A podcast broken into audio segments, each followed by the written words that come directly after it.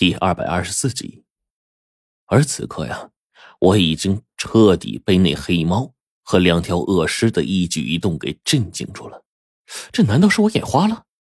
你们猜我看见了什么？一只猫赶着两条尸，还是极其凶恶的僵尸。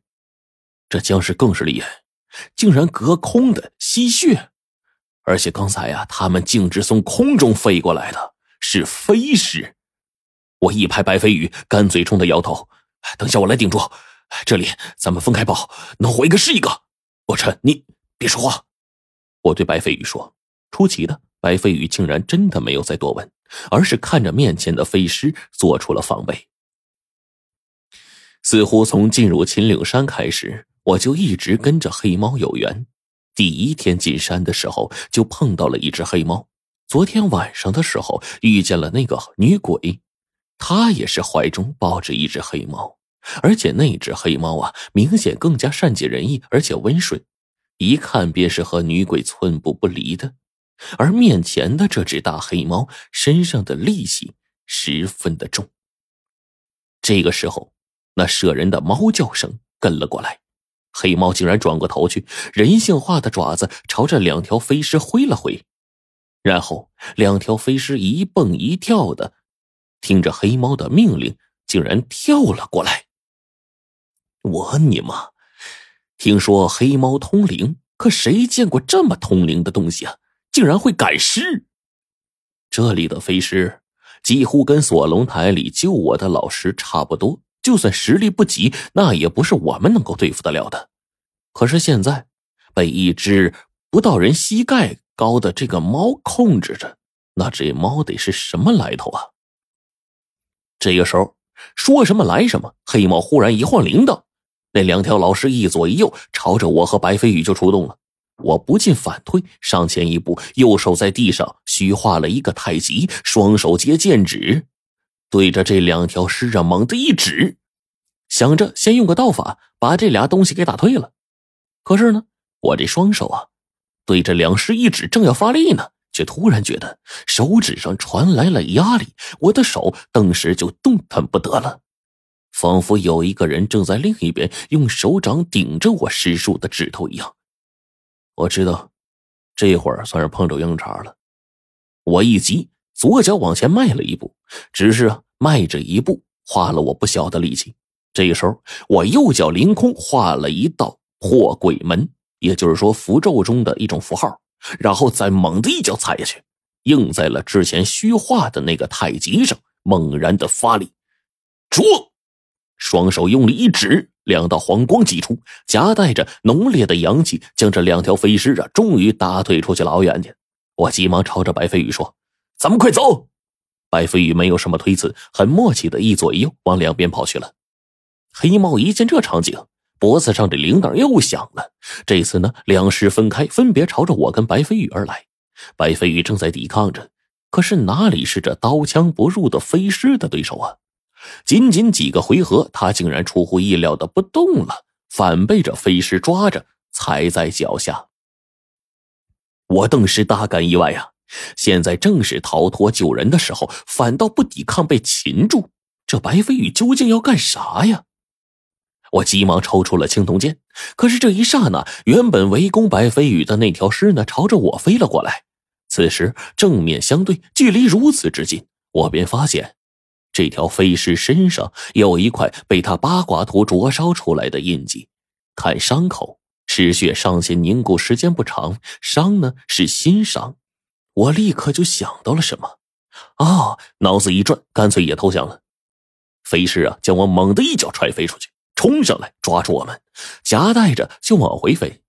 另一边啊，白飞宇跟我待遇也差不多，尤其是感受到飞尸口中那浓烈的恶臭，我仿佛快要疯了似的。这白飞宇甘愿被擒住，原来是这样啊！当我看到这飞尸身上新受的伤，我就明白了，这伤想必是一些道法深厚的前辈留下来的。可是这白杨坡这破地方哪来的这么多道士？实际上连个人烟都没有。唯一说得通的，那就肯定是白程程、黄队还有三个小组成员，肯定也遇到过这些飞尸。那三个小组九名成员里，足足有六个是道法高超的家伙。这飞尸呢，被打的受伤了，也并不是什么难事儿。可是十多里外那个道行深厚的女鬼，我也见过。女鬼说白程程他们没死，那就是还真的没死啊。女鬼的道行深厚，鬼魅感觉起周边的事儿来，那是有准的。我估计白飞宇就是这样大胆推测的。这些飞尸不杀白程程，肯定也不会杀我们，所以投降。尤其是我刚才想到，刚才呀，这两条飞尸要直接对我隔空吸血，那我手忙脚乱的应付呢，那是要死要活的。可是他们呢，只是随意的抓住我们。那之前白程程他们说不定啊，就是被抓住没死。那既然没死，我们肯定也不会有太大的危险。被这些飞尸抓住，说不定还能顺便找到白程程他们。我呀，跟白飞宇打的就这算盘。不过说真的，刚才那一刻，我真的是有点后怕呀。就别的不说，单是刚才，如果飞尸真的要杀了我们，那我们俩早死翘翘了。可是话又说回来，就算我们不投降。能从这两条飞尸手中逃走的几率也几乎为零。这飞尸呢，夹带着我们两个，以极快的速度往前飞去。反倒是那黑猫在后方啊，好像闲庭信步似的，慢慢悠悠的走在后头。这飞尸带着我们一直往大树林深处飞，而我们一路上呢，也终于把这里面的景象给看得更加清楚了。到处都是参天大树，这些树啊。竟然全都是张牙舞爪的。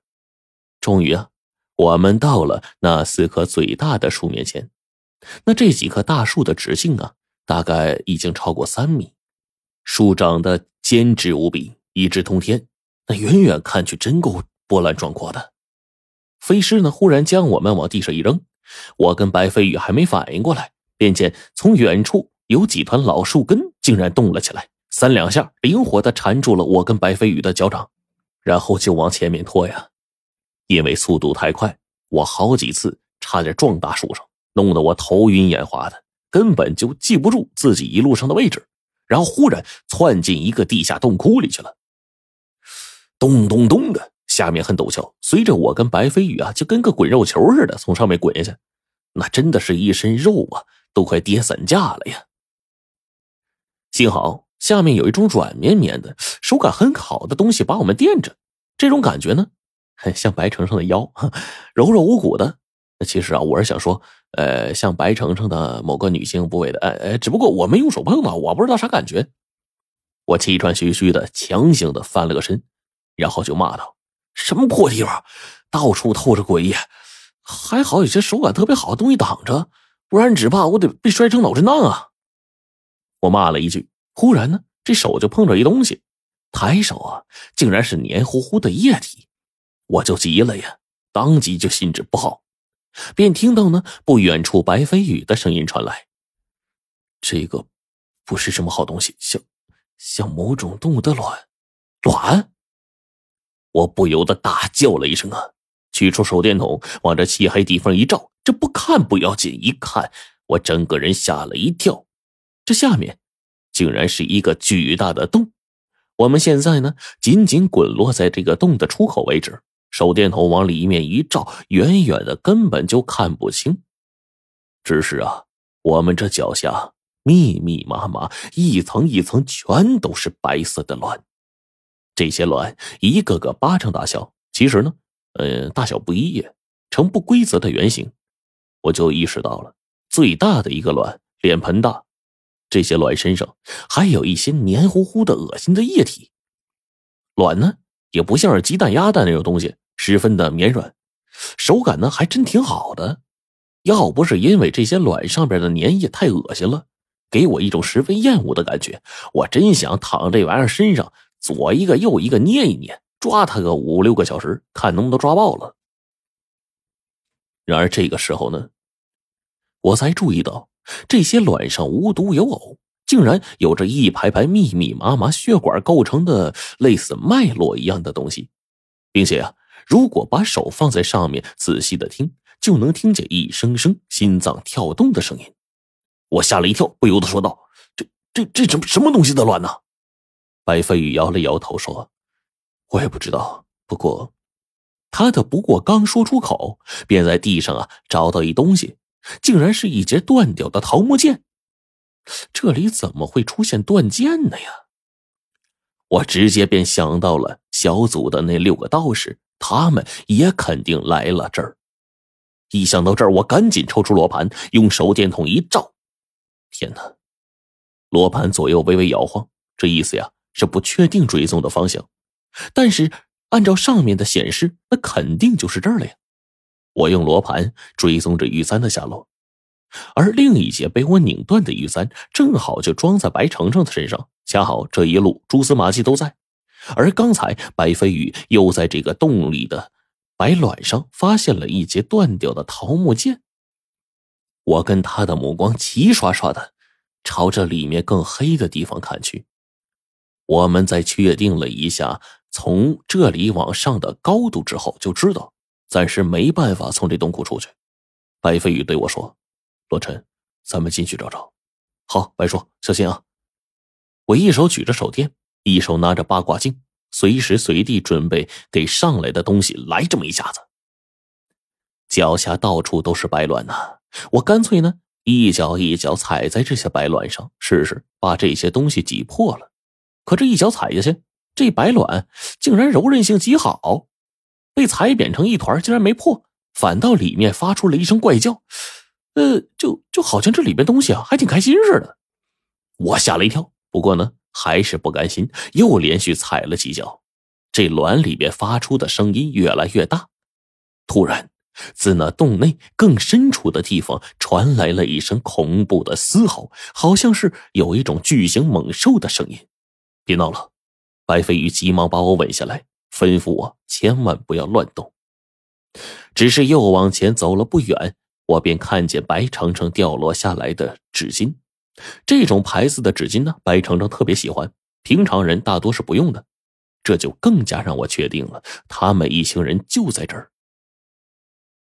只是，黑暗中突然出现了一双犹如拳头大小的血红色眼睛，直直的朝着我们这边盯过来。我们又被什么诡异的东西给盯上了呀？